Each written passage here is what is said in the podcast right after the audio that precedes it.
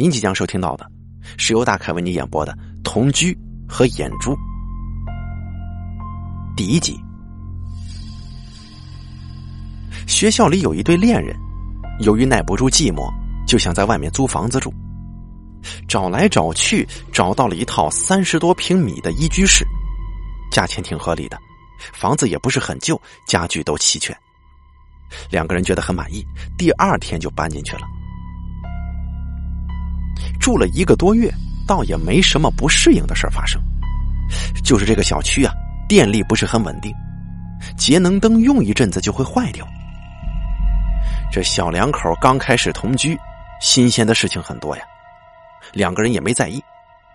后来那个男的实在忍不住了，加上他是电器专业出身的，就操起家伙，准备好好的维修一下房间的输电线路。当他检修完毕之后，拿起新买的节能灯，将旧的节能灯换下来。突然看见，节能灯的底座里面有一只眼睛，闪着幽蓝的光，盯着他。先生，你不要再关注我好不好？我还想多看看你们呢。第二集，学校里有一对恋人，由于耐不住寂寞，就想在外面租房子住。找来找去，找到了一套三十多平米的一居室，价格很合理，房子也不是很旧，家具都齐全。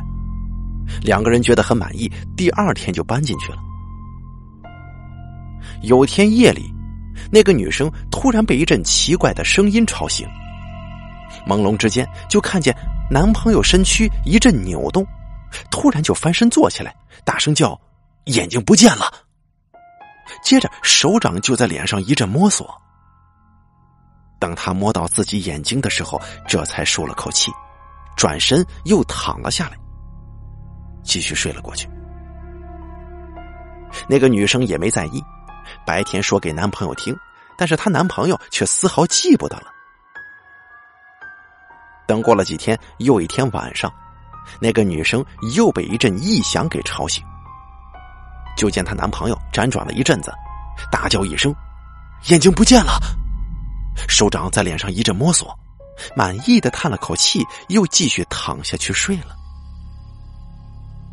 女生觉得这个样子很好笑，就想跟他开个玩笑，于是就悄悄的藏了一本书。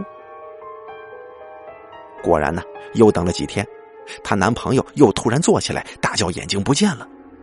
女生就悄悄的把书放到他的面前，等男朋友的手向脸上摸的时候，这自然而然的就摸到了书上。刹那间，他仿佛看到了什么恐怖的事情一般，整个人都不动了。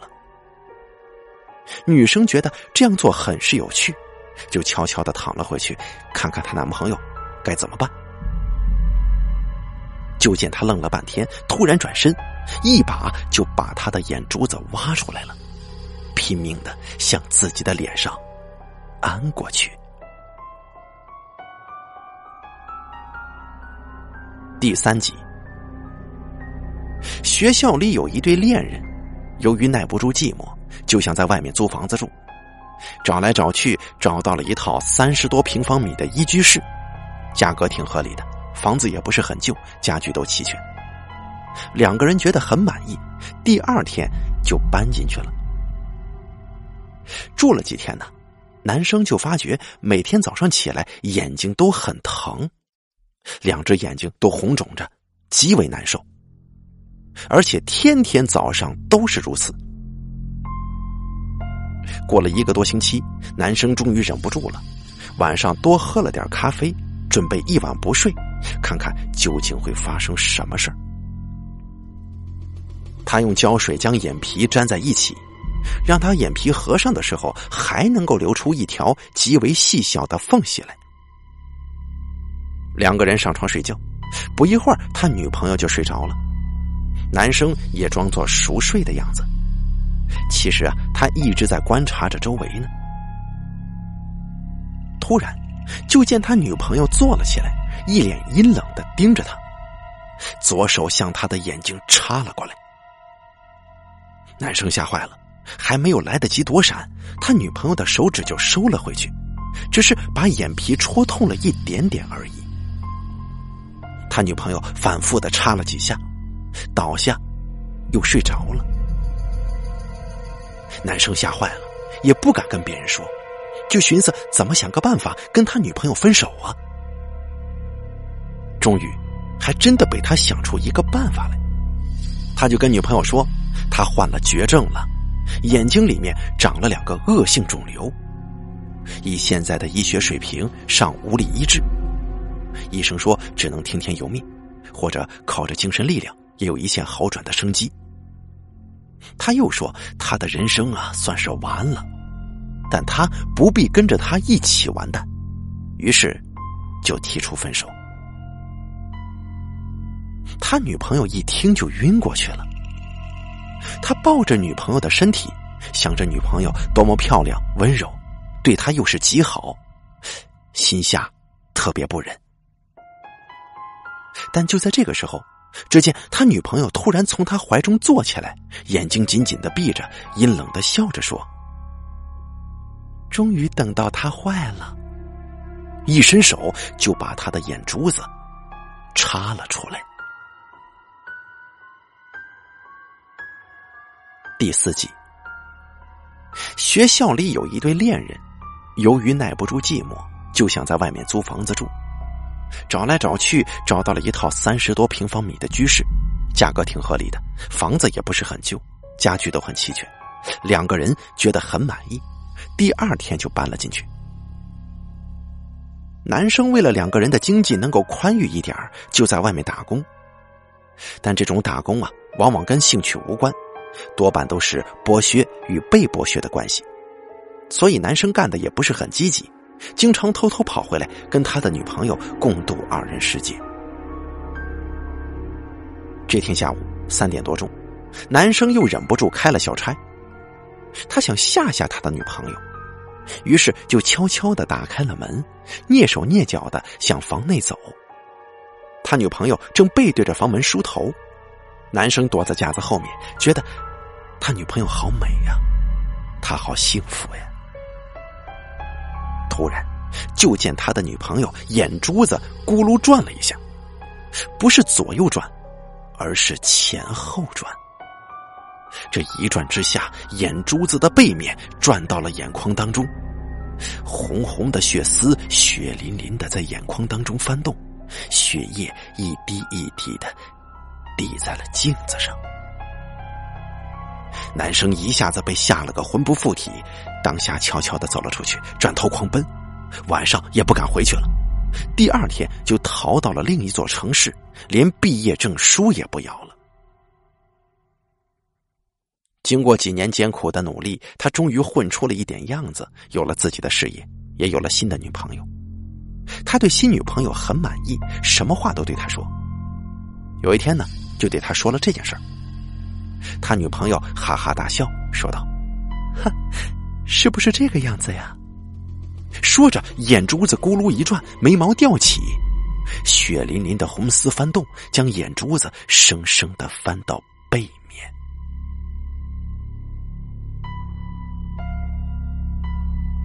第五集，学校里有一对恋人。由于耐不住寂寞，就想在外面租房子住，找来找去找到了一套三十多平方米的一居室，价格挺合理，房子也不是很旧，家具都齐全，两个人觉得很满意，第二天就搬了进去。两个人亲密接触久了，男生就发觉女生有许多坏习惯，实在不是普通人能够忍受得了的，比方说。他女朋友的疑心病跟洁癖出奇的厉害，疑心他跟别的女人眉来眼去，并且还让他每天换洗衣物。最近呢，居然发展到匪夷所思的地步了。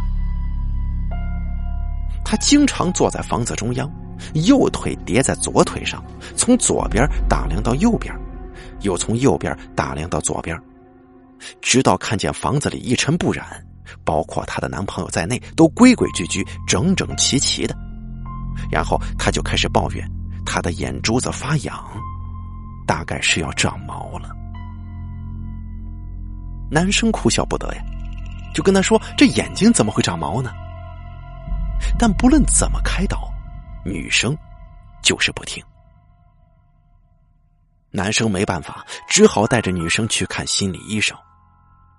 医生听了他的症状之后，就对他说：“眼睛呢，就好比是一颗珍珠，含在上眼皮跟下眼皮组成的蚌壳之中，只会越来越明亮，越来越珍贵，怎么可能会长毛啊？而且女性天生爱哭，就算上面长了毛，用泪水一冲也会冲走的。”女生听了之后信以为真，以后就不再说眼睛长毛的事了。又过了很久，有一天晚饭之后，女生正在洗碗碟，突然痛哭起来。男生慌忙的问她怎么了，女生说：“你看，眼睛真的长毛了，怎么冲都冲不走。”男生一看。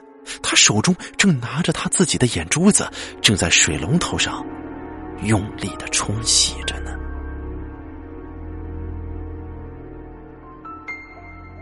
第六集，学校里有一对恋人，由于耐不住寂寞，就想在外面租房子住，找来找去，找到了一套三十多平米的一居室，价格挺合理的，房子也不是很旧，家具都齐全。两个人觉得特别满意，第二天就搬进去了。房东就住在楼下，是一个干瘦的老太婆，看上去都快八十岁了。老人家对两个人很是和气，但是女孩老是觉得老太太注视自己的神情有些古怪，盯得她全身发毛。于是飞快的打个招呼，逃进屋里了。男孩一开始还怪女孩没礼貌，还经常陪老太太聊聊天直到他有一次偶然发现，老太太一边跟他说话，一边远远的盯着他身后的女孩。那一双深埋在皱纹之中、满是沟壑、浑浊的眼睛里面，有一种极其古怪的笑容，一闪而逝。从那之后，两个人都不怎么敢跟老太太接触了。老太太还是一如既往，不时的看着女孩发笑。男孩外出打工，女孩一个人在家里闲得无聊，有的时候就坐在梳妆台前面给自己化妆，在卸妆。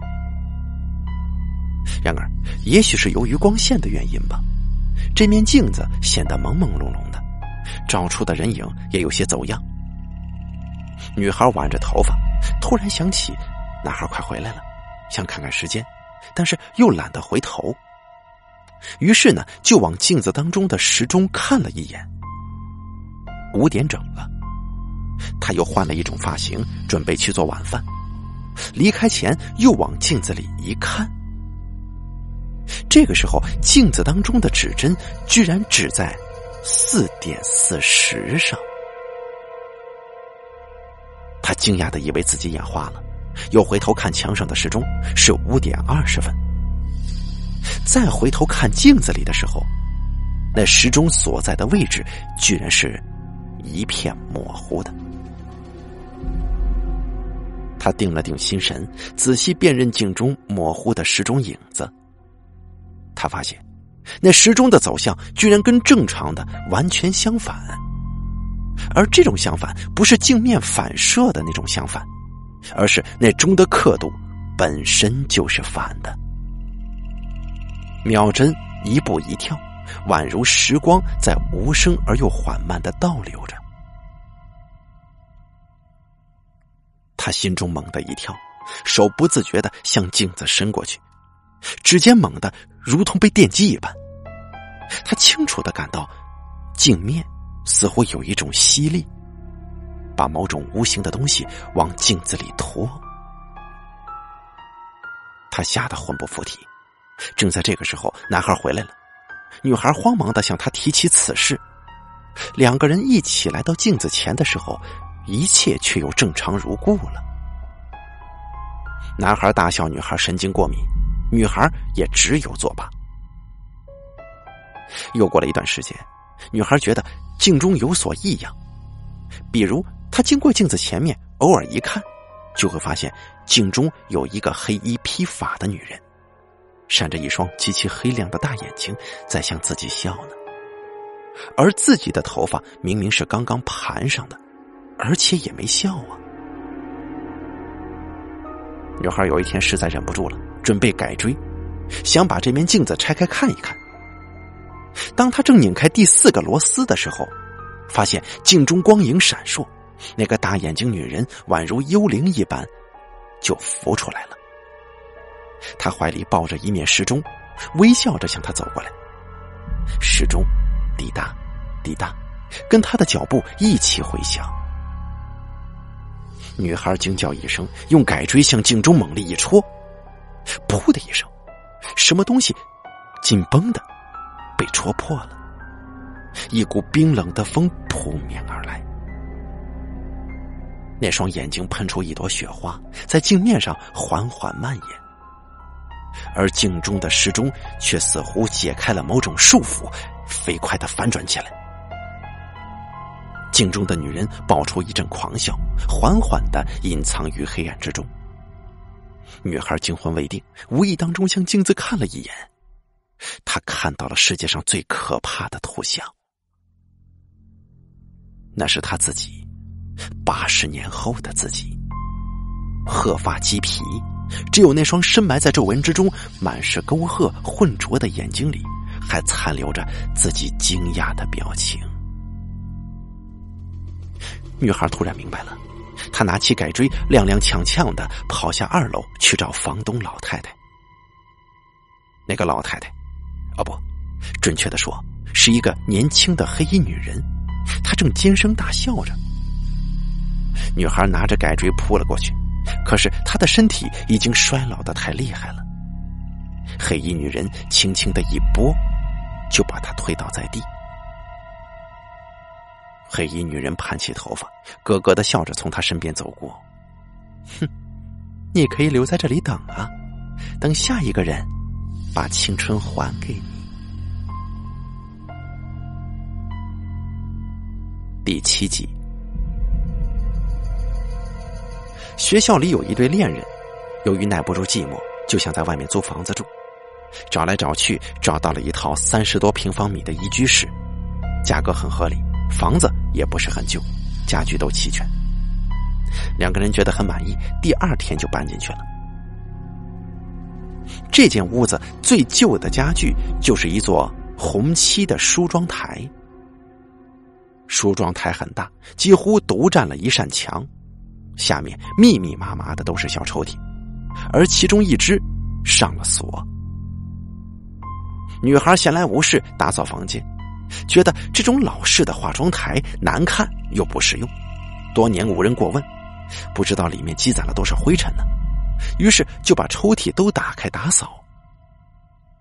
他无意当中从抽屉里翻出了一张发黄的照片，上面是一个女人。这女人穿着黑白格子的旗袍，端坐在一把雕花的木椅上，神情冷漠而又高傲。似乎亘古以来，她就坐在那儿了。女人的脸有些模糊，但基本上可以说是非常美丽的，除了她的眼睛。她的眼睛很大，只看着前方，里面只有灰蒙蒙的一片死色，也许是个瞎子。女孩不知为什么感到了一种莫名的恐惧，她赶快把照片扔回抽屉。后来，等男孩回来再找的时候，却怎么也找不到了。为此，男孩很是取笑了女孩一阵子呢。又过去了一些日子，那照片当中女人死寂的眼神，始终是女孩的一块心病。他决心将那个剩下的抽屉打开看看，尽管他上了锁。也许是自己当时紧张之下，将照片塞回了那个上锁的抽屉吧。趁男孩不在，他撬开了锁，里面没有照片，但是他却找到了一个匣子，里面有一对耳环，一对浑圆的黑珍珠耳环。女孩并不是一个贪财的人，但是在这样的美丽珠宝的诱惑之下，还是忍不住把它戴上了。这一戴上，似乎就感染了某种魔力似的，再也不愿意摘下来了。男孩回来之后，也问过女孩耳环的来历。女孩只是轻描淡写的说：“这是个假货，也就几十块钱。”男孩也就信了。但是后来呀，他渐渐发觉，女朋友的行为举止跟以前不一样了。一种优雅的气质没来由的笼罩在以前那个活泼开朗的小女孩身上，那绝对不是一时半会儿可以娇柔做作出来的，而是一种宛如旧时代贵少妇的身上的那种风韵。女孩有的时候还想找到那张照片给男孩看，不过呀，即使找到也没用了，因为男孩的眼睛犯了一种。医生都说不出的毛病，他的视力在一天天的减退。先前的时候还可以看见太阳、家具轮廓跟人的影子，但是过了一段时间之后，就只能看见一样东西，那就是女朋友耳朵上的那对乌光流转的黑色珍珠。女孩守着男孩，伤心欲绝。他突然想起了什么。猛地将所有的抽屉都拖出来扔在地上，一张暗黄色的照片如同枯叶一般飘在地上。那个穿旗袍的女人阴阴的冷笑着。原来，灰色的双眼闪耀着一种诡异的乌光，黑珍珠一般的光芒。女孩尖叫一声，把耳环摘下来扔在地上，但是。那个男孩已经彻底瞎了。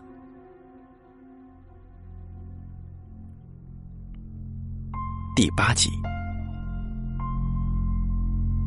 学校里有一对恋人，由于耐不住寂寞，就想在外面租房子住。找来找去，找到了一套三十多平方米的一居室，价格很合理，房子也不是很旧，家具都挺齐全的。两个人觉得非常满意，第二天。就搬进去了。男孩出去打打工，两个人的日子过得很不错。男孩觉得自己很幸福，因为他认为女朋友拥有全天下最漂亮的一双眼睛。这双眼睛并不是特别大，但是那可真是得天独厚，秋水为神。甚至那三百度的近视。也只是让那双眼睛在清澈之余，更加增添了几分朦胧的妩媚。女友同系的女生没有不羡慕他的，总是拉着他要什么护眼秘诀，女孩总是笑而不答。只有男孩自己知道，这个女孩从来不用什么眼霜、眼露。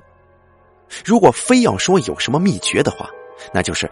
女孩在睡觉的时候，总要先关上灯，摘了眼镜之后，再戴上一个眼罩。他总是说，夜里会有灰尘落到眼眶里。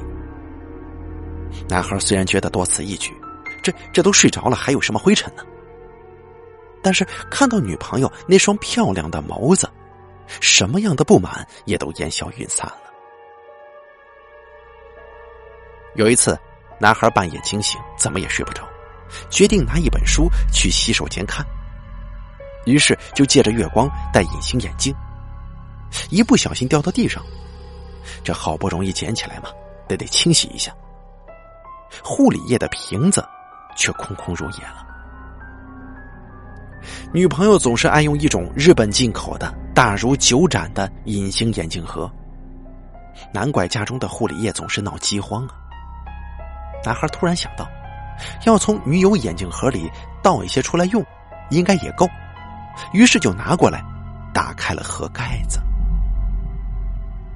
但就在这个时候，他发现一对乌亮的眼珠正在淡蓝色的液体当中上下浮沉呢。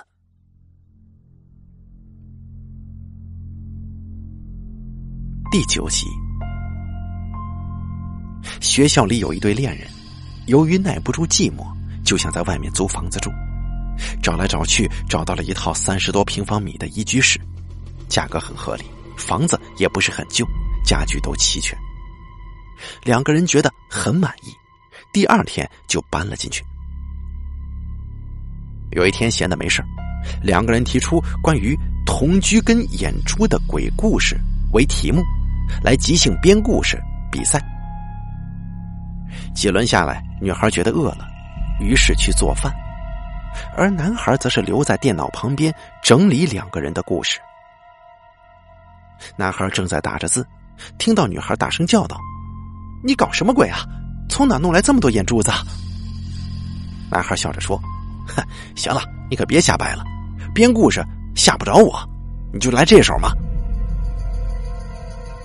女孩怔了怔，声音有些颤抖：“难道，难道不是故意你安排过来吓唬我的吗？”他的声音已经变调了，麻木的数着：“一、二。”三、四、五、六、七七对。男孩听出女孩的声音有些不对，就准备去厨房看看。突然，屏幕一黑，伸出一颗披头散发的人头。他缓缓的旋转着脖子，将脸上一对没有眼珠的血洞仰对着男孩，嘴角扯出一个诡异的笑容。八对，九对。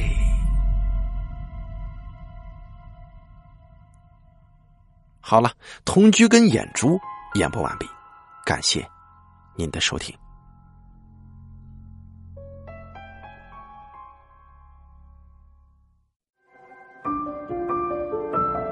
本期故事演播完毕，想要了解大凯更多的精彩内容，敬请关注微信公众账号。大凯说：“感谢您的收听。”